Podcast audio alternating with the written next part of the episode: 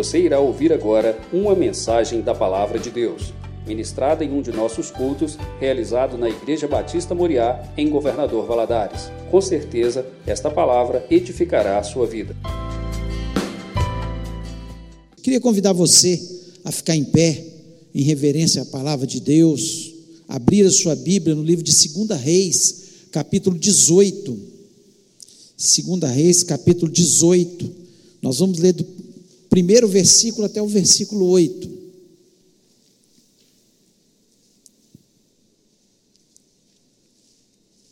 Diz o seguinte: No terceiro ano de Oséias, filho de Elá, rei de Israel, começou a reinar Ezequias, filho de Acás, rei de Judá.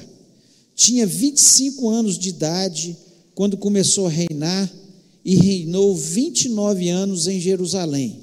Sua mãe se chamava Abi e era filha de Zacarias. Fez ele o que era reto perante o Senhor, segundo tudo o que fizera Davi, seu pai. Removeu os altos, quebrou as colunas e deitou abaixo o poste ídolo e fez em pedaços a serpente de bronze que Moisés fizera, porque até aquele dia os filhos de Israel lhe queimavam incenso e lhe chamavam Neustã. Confiou no Senhor Deus de Israel de maneira que depois dele não houve seu semelhante em todos os reis de Judá, nem entre os que foram antes dele, porque se apegou ao Senhor, não deixou de segui-lo e guardou os mandamentos que o Senhor ordenou a Moisés. Assim foi o Senhor com ele, para onde quer que saía lograva bom êxito, rebelou-se contra o rei da Síria e não o serviu. Feriu ele os filisteus até Gaza e seus limites, desde as, as atalaias dos vigias até a cidade fortificada. Feche os olhos, oremos. Pai, nós louvamos, exaltamos o teu nome, te agradecemos, Senhor, pela tua palavra, te agradecemos pela tua presença neste lugar te agradecemos porque o Senhor tem estado ao nosso lado, porque nós temos um Deus vivo, real, poderoso, que certamente luta as nossas lutas. Ó Deus, nós queremos lhe pedir agora que o Senhor venha falar ao nosso coração. Me dá, Senhor, neste momento, a unção do Espírito Santo. Me dá sabedoria para que eu possa transmitir a tua palavra, que ela possa penetrar no coração de cada vida, Senhor, que neste momento é, está ouvindo essa palavra, seja presente, seja online, que o Senhor esteja aquietando os corações, dando inteligência, sabedoria para ter entendimento da tua palavra e que todo espírito maligno, Pai, que queira roubar a palavra, essa semente preciosa que é a tua palavra, dos corações, nós repreendemos no nome de Jesus Cristo e lhe pedimos, ó Pai, cerca esse lugar. Ó Deus, fala-nos, tem misericórdia. E que o Senhor esteja indo à nossa frente e, Senhor, mudando a nossa mente, Senhor, porque a tua palavra traz mudança. A tua palavra, Senhor, é a tua mente para a gente, para a gente ser mais feliz, mais abençoado, ter mais sucesso nessa terra, Senhor. E eu te peço isso, Senhor, em nome de Jesus Cristo. Amém. Amém. Você pode se sentar?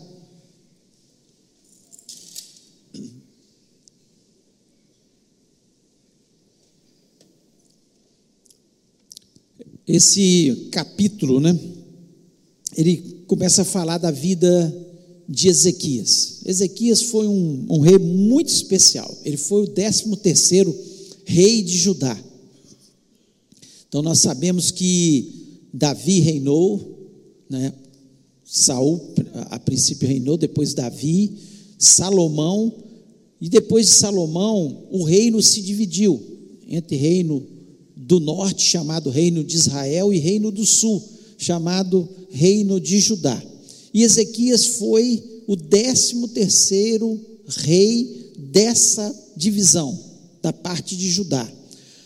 Quando Ezequias estava, é, assumiu o reinado, eles estavam sobre é, o governo, entre aspas, né, não tinham sido dominados, mas estavam sob o governo da Assíria que já tinha dominado boa parte de, de algumas nações e pouco tempo depois ela tomou o reino do norte, mas tomou e levou as pessoas cativas, destruiu totalmente o reino do norte. O reino do norte acabou e ficou apenas o reino do sul, que nós vemos que quando Ezequias assumiu, ele livrou a nação de Judá da Síria, dos domínios da Síria, não só da Síria, mas também o texto nos diz aqui dos filisteus, de outras nações que estavam ali é, dentro da nação de Israel, dominando regiões ou cidades naquela, naquela nação de Judá. Então nós vemos que ele fez totalmente diferença.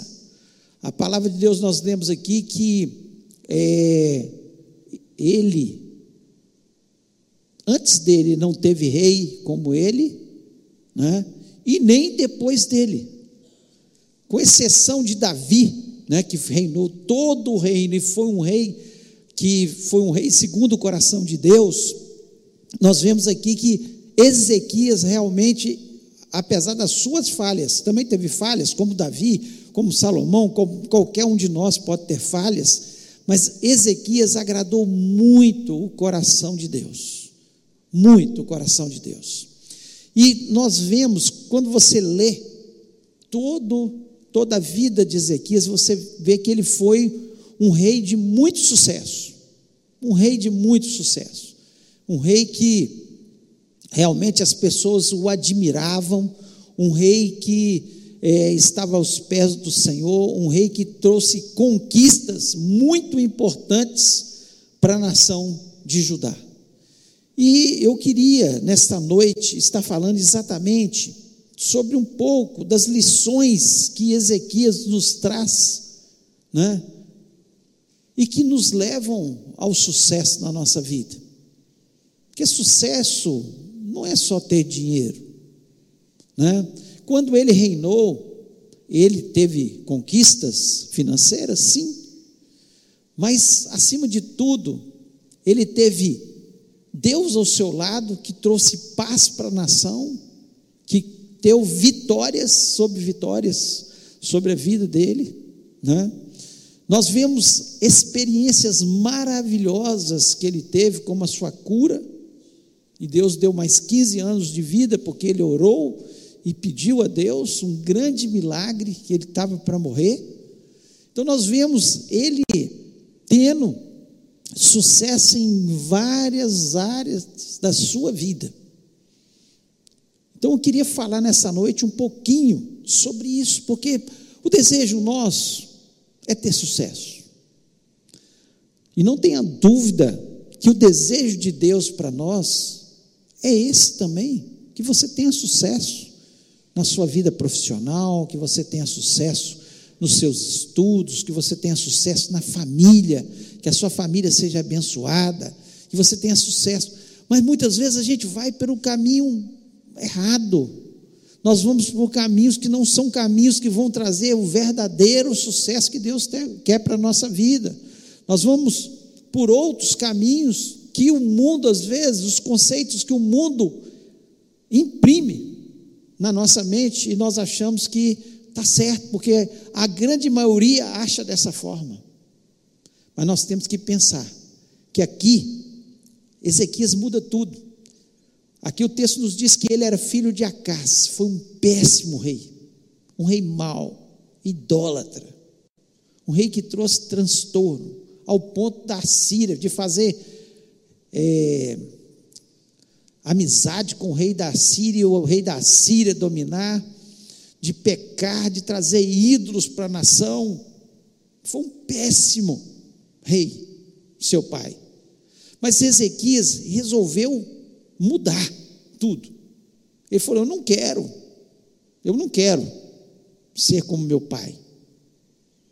Eu quero ser diferente. Eu quero agradar a Deus. Tem pessoas que acham porque a sua família, tudo dá errado, que ele tem que continuar nesse caminho errado. Mas a possibilidade de mudança, quando a gente quer de coração, quando a gente diz para Deus: Deus, eu quero ser diferente, eu quero te servir, eu quero fazer a tua vontade, eu quero que a minha vida seja uma vida nova, completamente diferente, diferente do que eu aprendi com meu pai, porque o pai dele deve ter ensinado tanta coisa errada para ele, mas ele preferiu ouvir o que Deus tinha para ele. Então é um, é um grande ensinamento que Ezequias traz para a gente.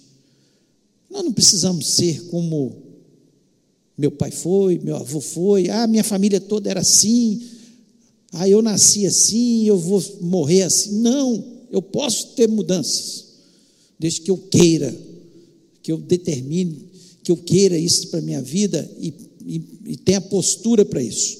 Então vamos ver algumas lições aqui que Ezequias nos ensina e que nós precisamos aprender. E eu vou citar os versículos novamente, e gostaria que você prestasse muita atenção, que você pensasse, porque a palavra de Deus ela não foi feita para ser ouvida apenas, ela foi feita para ser ouvida e praticada. E quando nós praticamos, a coisa vai mudando. E, e eu posso num momento, determinado momento da minha vida, eu creio que Ezequias falou assim: Olha, não quero ser igual meu pai foi, eu quero ser diferente. Eu quero que o meu reinado não seja como foi do meu pai, eu quero que o meu reinado seja diferente. Nós temos um Deus, ele deve ter pensado: o Deus de Abraão, de Isaac, de Jacó, o Deus que nos deu os mandamentos através de Moisés, o Deus que foi o Deus de Davi, que fez com que a nação se unisse toda e que adorasse a Deus, que aprendesse a adoração. Eu quero ser como essas pessoas, eu quero ser diferente. Então nós vamos ver aqui. Então, primeira lição, ele fez o que era certo, fez o que era certo. O versículo 3 e 4 diz o seguinte: fez o que era reto aos olhos do Senhor, conforme tudo o que fizera Davi, seu pai. Ele olhou o exemplo de Davi. Ele falou: Olha, eu quero fazer o que é certo. É claro que Davi teve erros, como Ezequias acabou cometendo erros, nós estamos sujeitos a isso, mas o objetivo de vida dele era fazer o que era certo, o que era reto, aquilo que agrada ao Senhor. O que é reto é quando eu não desvio da palavra de Deus. Estou fazendo reto, estou fazendo o que é certo, quando eu obedeço à palavra de Deus. Então está ligada a minha obediência à palavra de Deus. E o versículo 4 ainda diz o seguinte: Ele tirou os altos, quebrou as estátuas, destruiu abaixo os bosques e fez em pedaços a serpente de metal que Moisés fizera, porquanto até aquele dia os filhos de Israel lhe queimavam incenso e lhe chamavam Neustã. Então nós vemos aqui que ele tirou toda a idolatria. Se tem uma coisa que desagrada a Deus, é a idolatria. Até a serpente de metal que foi feita no deserto, as pessoas estavam morrendo picados por serpentes. E Deus ordenou que Moisés fizesse essa serpente e levantasse para o alto. E todas as pessoas que olhavam para essa serpente eram imediatamente curadas. Ela representava Jesus naquele momento, aquela serpente. Só que essa serpente veio, aquilo que foi bênção lá no passado, veio a ser maldição neste momento, porque as pessoas começavam a queimar incenso e em vez de adorar a Deus, começaram a adorar aquela serpente de metal. Então, isso é um alerta para a gente. Sim, tem coisa que Deus nos dá e é benção. Mas muitas vezes nós transformamos aquilo em um ídolo. Nós passamos não adorar mais a Deus que nos deu aquela benção, mas passamos a adorar a benção em si. Um filho é uma grande benção, mas se ele roubar a sua atenção, que você tem que dar para Deus, ele passa a ser uma serpente de bronze na sua vida. Assim como foi lá no passado, benção, e livrou o povo de Israel de morrer. Agora virou um ídolo. Então tome cuidado. Tome cuidado. Às vezes Deus dá alguma coisa para você. Te dá um, vamos dizer, um comércio, você prospera, você vai bem com aquilo ali. Ou um bom emprego.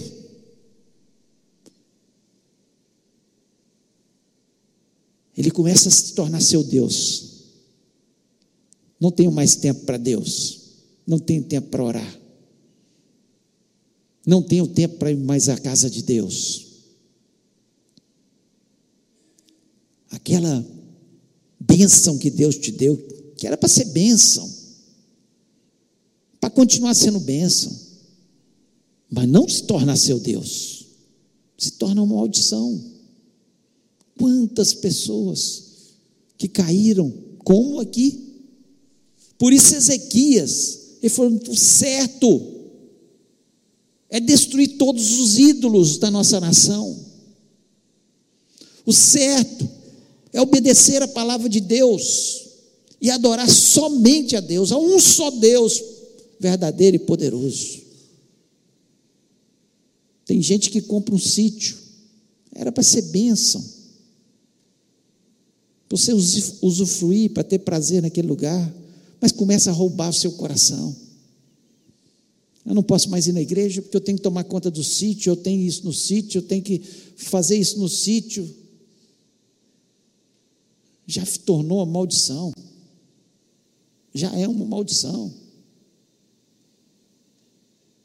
Então nós temos que estar atentos para as coisas que vão roubar a nossa atenção, que era para ser dada a Deus, para outras coisas. Então, cuidado. Às vezes você fazia tanta coisa na casa de Deus, às vezes você tinha tanto tempo para fazer, e aí veio uma grande bênção, e você deixou de fazer. Usufrua da sua bênção, mas cuidado, para ela não se tornar aquela serpente de bronze que precisa ser destruída às vezes. Ezequias fez o que era certo. Por isso ele agradou a Deus. Por isso que está escrito, Deus deixou escrito aqui para a gente ler e aprender. Antes dele não teve ninguém, rei como ele. Depois dele não teve ninguém. Porque ele escolheu fazer o que era certo o que é reto.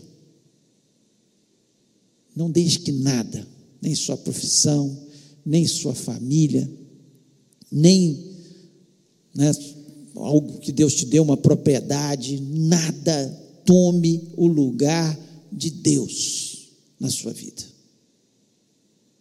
Nada pode tomar o lugar de Deus. Deus quer nos abençoar. Sim, quer nos abençoar. Mas cuidado, para que não venha roubar isso de você.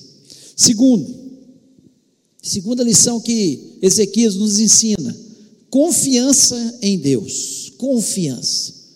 Confiança em Deus. No versículo 5 diz: No Senhor Deus de Israel confiou, de maneira que depois dele não houve seu semelhante entre todos os reis de Judá, nem entre os que foram antes dele.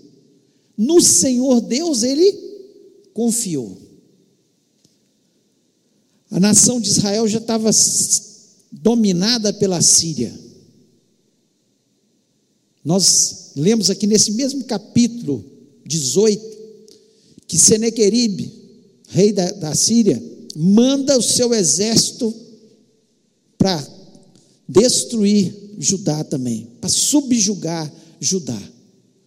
O exército da Síria era poderoso. Por isso era muito importante a conquista de Judá, porque ela ficava numa rota comercial e militar. entre o Egito e a Síria. E eram as duas potências naquele momento. E a Síria cada vez crescia mais, o Egito diminuía. E a Síria crescendo.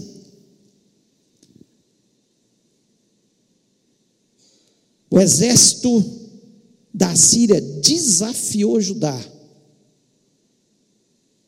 Ezequias confiou em quem? No Senhor. No Senhor. Em quem está a sua confiança? Nos governos? Na força do seu braço? Daquilo que você possui? ou a sua confiança está no Senhor? Se ele tivesse confiado apenas no seu exército, ele seria derrotado, porque só numa noite, sem lutar, tombaram 185 mil assírios. O anjo do Senhor foi ali e destruiu 185 mil soldados, sem nem sair para batalhar sem nem sair. Por quê? Porque ele confiou no Senhor. Onde está a nossa confiança? Quantas vezes vem uma notícia sobre economia? O dólar subiu, tem gente que desespera. O dólar caiu, a bolsa foi lá para baixo, a inflação. Em quem está a sua confiança? Onde está a nossa confiança? Não devemos desesperar. O nosso Deus é que luta as nossas lutas. O nosso Deus é o nosso sustento. O nosso Deus, ele pode todas as coisas. O nosso Deus, ele muda situações que a gente nem imagina. Como Ezequias ia imaginar que ele não ia precisar nem lutar sair lá para lutar. Ele confiou no Senhor. Ele falou: Olha, não venham os assírios botar os seus ídolos aqui, não venham eles impor nada aqui. Nós somos filhos de Deus. Eu sou filho de Deus. Eu confio em Deus. E certamente isso ele aprendeu com Davi, com os salmos de Davi, com Salomão, aquilo que Salomão escreveu. E eu queria citar alguns desses salmos. O Salmo 20, versículo 7 diz: Uns confiam em carros e cavalos, mas nós faremos menção do nome do Senhor. Uns confiam no seu exército, uns confiam na sua potência, uns confiam na sua riqueza, mas eu confio no nome do Senhor. Onde está a nossa confiança? Lá em Provérbios 3, 5, Salomão diz: Confia no Senhor de todo o teu coração e não te estribes no teu próprio entendimento. Confia no Senhor de todo o seu coração. Não fica confiada no, ah, eu, eu, eu tenho conhecimento, eu tenho, né, eu sei o que fazer. Não, confia no Senhor de todo o teu coração. Foi isso que Ezequias fez, ele confiou no Senhor de todo o coração. E ainda o Salmo 37, versículo 5, Davi diz o seguinte: entrega o teu caminho ao Senhor, confia nele e ele tudo fará. Eu creio que Ezequias, naquele momento, ele deve ter pensado nessas palavras de Davi. Entrega o teu caminho ao Senhor quando Senaqueribe, seu exército, a Síria, cercou e ele não tinha possibilidade, ia ficar naquele cerco talvez algum tempo, mas não tinha possibilidade de lutar, o seu exército era muito menor. Como que ele ia fazer para de destruir os assírios? Os assírios já tinham, e eles dizem isso claramente, se você depois ler o restante do capítulo, eles dizem: ó, as outras nações achavam que podia com a gente, e nós destruímos todas elas. E nós vamos destruir vocês também. Mas ele confiou no Senhor. Ele confiou no Senhor. Em quem está a nossa confiança? Que lição que Ezequias nos dá. Que bom é confiar no Senhor. Depositar toda a nossa confiança nesse Deus maravilhoso.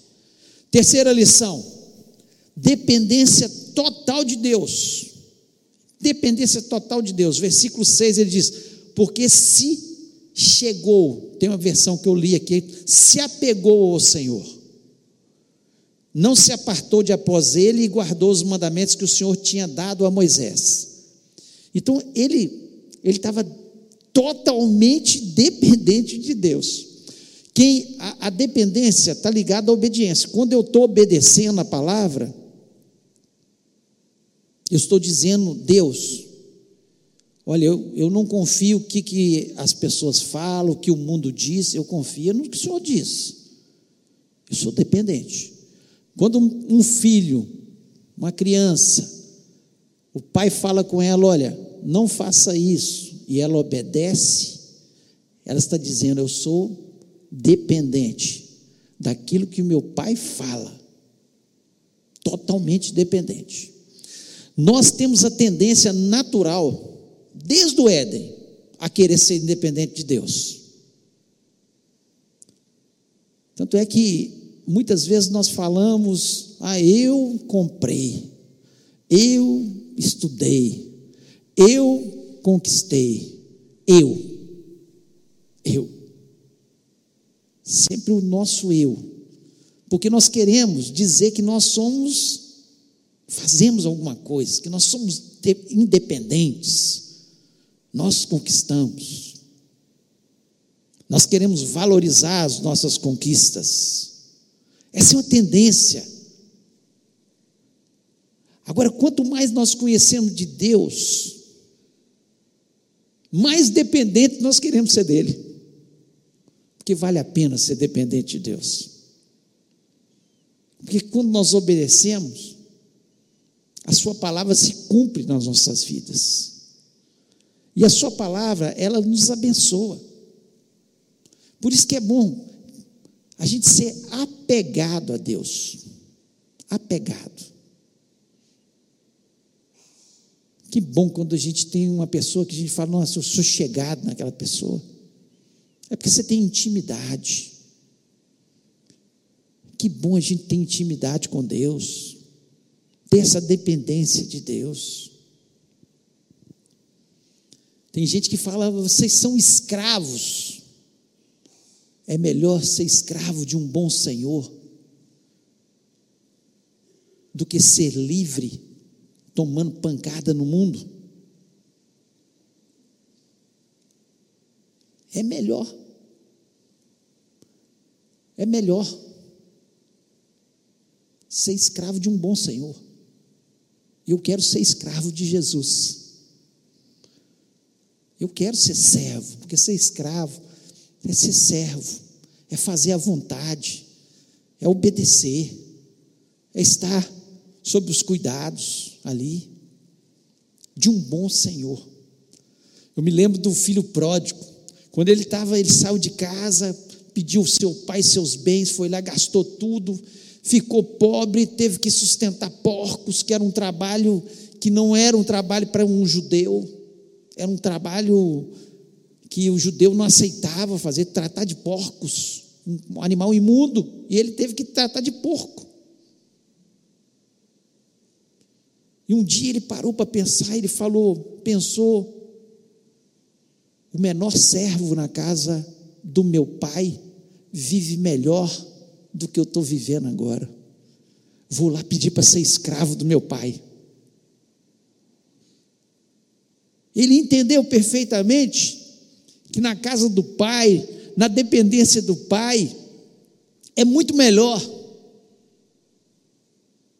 que o mundo ele quer é a nossa destruição, é a nossa humilhação, essa liberdade dita pelo mundo, só traz destruição. Mas a obediência, o apego a esse Deus, a dependência desse Deus, está na casa desse Deus, está debaixo das asas do Altíssimo, nós temos proteção, nós temos sustento, nós temos segurança, tudo que nós precisamos. Então, para que que eu quero ser independente dele? Não.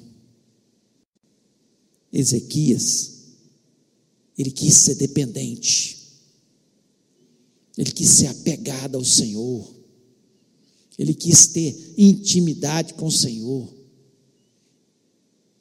ele quis ser servo do Deus Altíssimo.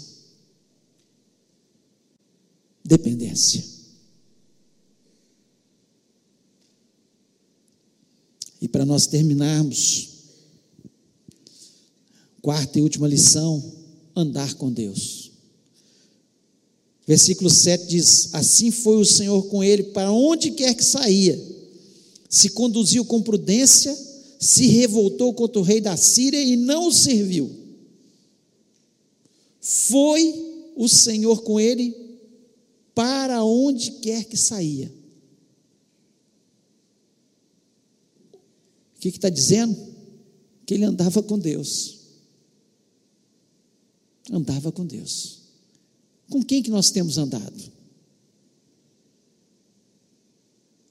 Às vezes as pessoas gostam de falar, ah, eu estou saindo com fulano de tal, pessoa influente. Às vezes pelo seu poder financeiro, às vezes pelo poder político. E fica achando que isso é demais. Sendo que você pode ser amigo de Deus, andar com Deus. Onde você for, você está com Deus. Se Deus estiver com você, em todos os lugares que você está, você é um abençoado do Senhor. É isso que Ezequias era, um abençoado do Senhor. Alguém que tudo que ele colocava as suas mãos, Deus trazia a benção.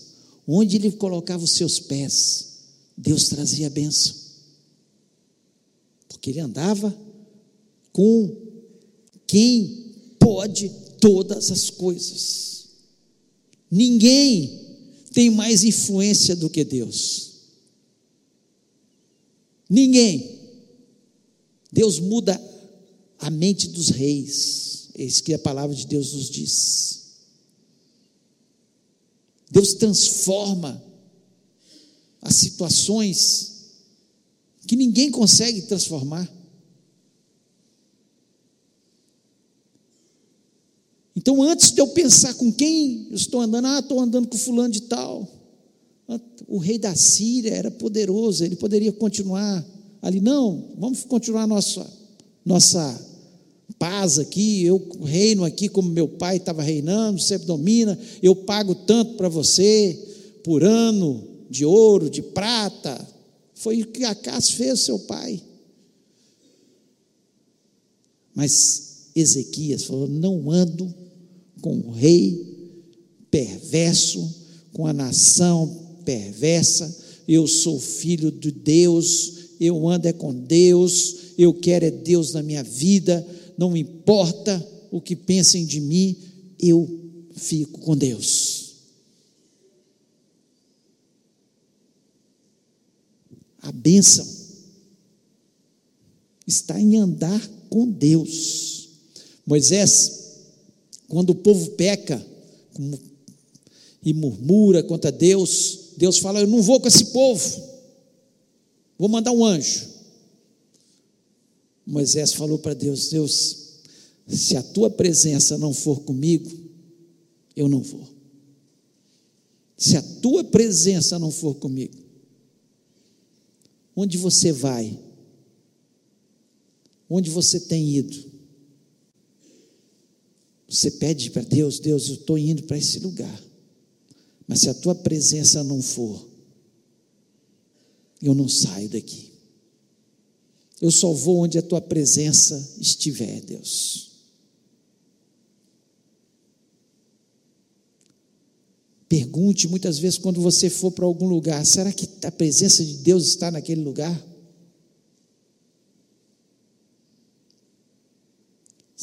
Deus é para eu ir lá, ser o teu embaixador naquele lugar. Se a tua presença não for Deus, estou fora, não vou também. Eu ando com Deus. Eu quero andar com Deus. E é impossível, né? Nós estarmos andando com Deus se nós estivermos com a nossa vida em pecado. Isaías 59, versículo 2 diz: As vossas iniquidades fazem separação entre vós e o vosso Deus, e os vossos pecados encobrem o seu rosto de vós, para que vos não ouça. O que nos separa de andar com Deus? Nosso pecado. Nós queremos ser independentes dele. Nós, Deus quer andar com a gente. Nós é que temos que fazer a nossa escolha. Se queremos andar com Deus ou não queremos andar com Deus. Com quem queremos andar? Como Ezequias nos ensina. Andar com Deus. Nosso sucesso vem de andar com Deus. Não tenha dúvida disso. O verdadeiro sucesso. Eu não estou falando aqui apenas de ganhar dinheiro. Sucesso. Deus suprir as nossas necessidades, termos harmonia, termos paz, termos alegria no coração, andarmos de cabeça erguida, sem temor do futuro, que nós sabemos quem está ao nosso lado. Maior é aquele que está em nós do que aquele que está no mundo. Qual é a nossa escolha? Andar com Deus ou andar com o mundo? Andar com Deus ou com pessoas influentes? Que possamos influenciar esse mundo, por demonstrarmos quem anda com a gente. Sem nenhuma vergonha de dizer: O Senhor é o meu Deus. Ezequias escolheu dizer isso. Enquanto seu pai pecou, pecou, ele falou: Não, eu escolho Deus. Eu quero Deus. Deus é o Senhor da minha vida. Deus vai mudar a história da nossa nação. Deus vai mudar a história da minha família. Deus vai mudar a história da, daquilo que me rodeia, porque eu tenho Deus na minha vida. Eu queria convidar você a ficar em pé nesse momento.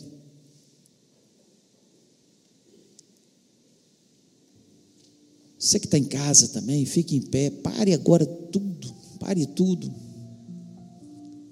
Porque agora é um momento importantíssimo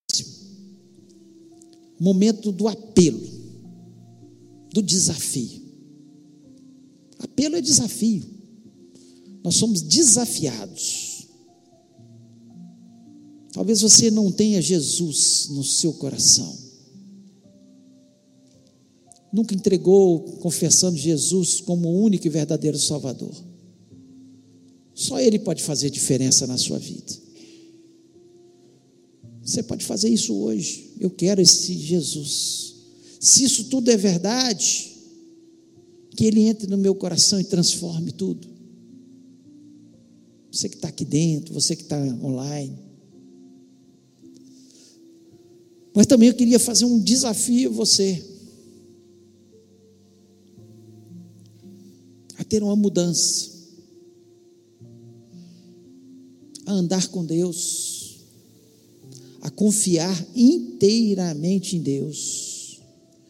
Depositando toda a sua confiança. Fazendo tudo que é certo.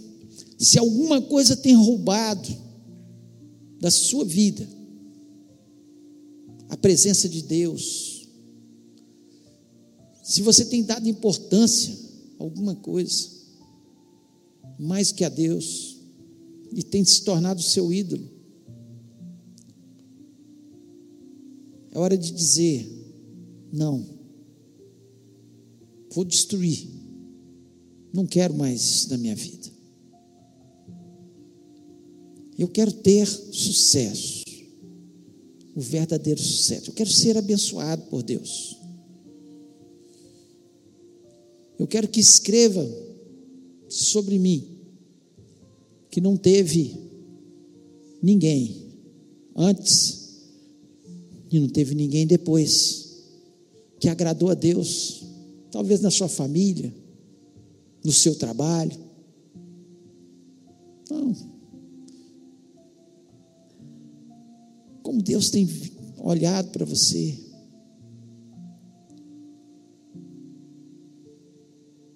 É desafiador. E nós somos desafiados todos os dias pela palavra de Deus. E aí, nós lemos um texto, olhamos para a vida de um homem, e nós temos que pensar: se nós queremos continuar da mesma forma que estamos levando a nossa vida, vamos continuar do jeito que está, Está bom desse jeito, os assírios dominando a nossa vida, é? o inimigo dominando, a gente convivendo com a idolatria, a gente convivendo com as pessoas que trazem má influência. Ou eu quero ter uma mudança, dizer: olha, esse é o dia, como Ezequias. Fico imaginando Ezequias, agora eu sou rei, né? Agora vai mudar tudo. Agora vai mudar tudo. Aquele dia, provavelmente ele já estava pensando no seu coração, ele já vivia uma vida com Deus. Mas aquele dia ele teve a oportunidade de uma grande mudança nas outras pessoas. Talvez você esteja servindo a Deus, mas hoje é a oportunidade de você influenciar outras pessoas também. Talvez Deus tenha falado com você sobre isso. Você não está influenciando. Por quê? Porque às vezes está faltando alguma coisa. Dependência de Deus, confiança em Deus, fazer tudo que é certo. Ou talvez andar de verdade com Deus. Eu queria orar com você. Se Deus falou o seu coração, eu gostaria que você colocasse a mão no seu coração e falasse: Deus, é comigo. Eu entendi que essa palavra, alguma parte me tocou, e eu quero, eu quero que haja uma mudança. Eu quero andar com o Senhor, eu quero ser diferente, eu quero influenciar as pessoas que estão ao meu redor. Eu não quero me contaminar com esse mundo, eu não quero nada que o mundo possa me oferecer. Eu quero o Senhor. Nós vamos orar juntos. Feche os olhos. Pai querido, nós louvamos e exaltamos o teu nome. Te agradecemos, ó Deus, porque nós temos a tua palavra. Ó Deus, e nós queremos lhe pedir, ó Pai, que o Senhor venha abençoar cada vida que tomou uma decisão nessa noite nós não sabemos como o Senhor fala, como o Senhor age em cada coração. Cada um tem sua história, cada um tem, Senhor, o seu momento, cada um tem as suas mazelas, Senhor. E nós sabemos que o teu Espírito Santo, ele vai como uma flecha ao alvo. Ó Deus, muitas vezes a gente abre a boca e não sabe como essa flecha vai chegar, mas que o teu Espírito Santo possa trazer a transformação que precisa em cada uma das pessoas que tomaram essa decisão nesta noite, em nome de Jesus Cristo. Ó Pai, nosso desejo é fazer o que é certo, é confiar no Senhor, apesar de o mundo estar tá essa turbulência, nós confiamos e depositamos toda a nossa fé é no Senhor. Ó Deus, está totalmente dependente do Senhor. Nós queremos, sim, ó Deus, ser dependente do Senhor. O mundo não pode nos oferecer nada. Nós preferimos ser servos do Deus Altíssimo. Nós desejamos ser servos do Deus Altíssimo. Ó Pai, que o Senhor esteja fazendo, Senhor, que a nossa vida seja uma vida de andar com o Senhor, porque não há nada melhor. Ó Deus, quando a tua presença está conosco, faz toda a diferença. Senhor, quando a tua presença está conosco, os espíritos malignos saem no nome de Jesus Cristo. Quando a tua presença está conosco, é certeza de bênção e de vitória. Portanto, abençoa, Senhor, cada vida, cada vida que tomou a sua decisão em, na área que o Senhor está colocando no seu coração. Muito obrigado a Deus, porque nós temos o Senhor. Queremos pedir, Senhor, pela nossa semana.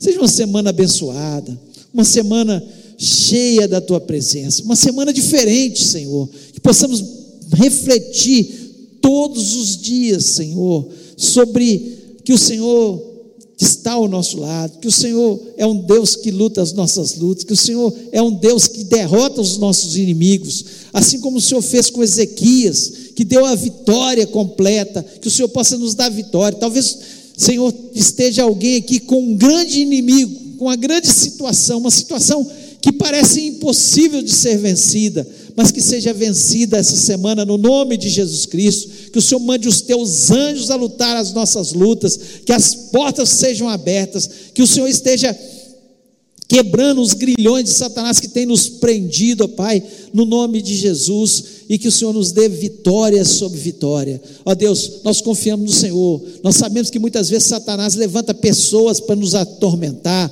pessoas para trazer é, desconforto à nossa vida, mas que o Senhor esteja, Senhor, nos protegendo, nos guardando, nos dando o ouvido certo, nos dando a boca para falar as coisas certas, ó Pai. Senhor, tira todo medo, tira, Senhor, toda incredulidade e que possamos, Senhor, vencer cada uma das lutas, Senhor, que virão, ó Deus, no nome de Jesus Cristo. E nós acreditamos, vamos ter uma semana vitoriosa abençoada, cheia da tua presença, é o que nós te pedimos, no nome maravilhoso do Senhor Jesus Cristo. Amém. Que o amor de Deus, a graça de Jesus e a comunhão do Espírito Santo seja sobre a vida do teu povo, hoje e para todos sempre. Amém. Deus abençoe sua vida, confie no Senhor inteiramente, ande com Ele e Ele vai te dar a vitória no nome do Senhor.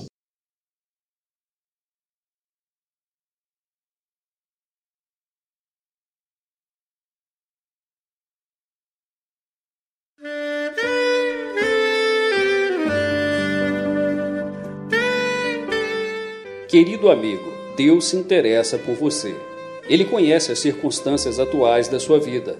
Não hesite em buscá-lo em Jeremias 33, versículo 3, ele nos diz: Clama a mim e responder-te-ei, e anunciar-te-ei coisas grandes e ocultas que não sabes. Esperamos que a mensagem ouvida tenha falado ao seu coração e que você e sua família sejam abençoados pelo Senhor Jesus.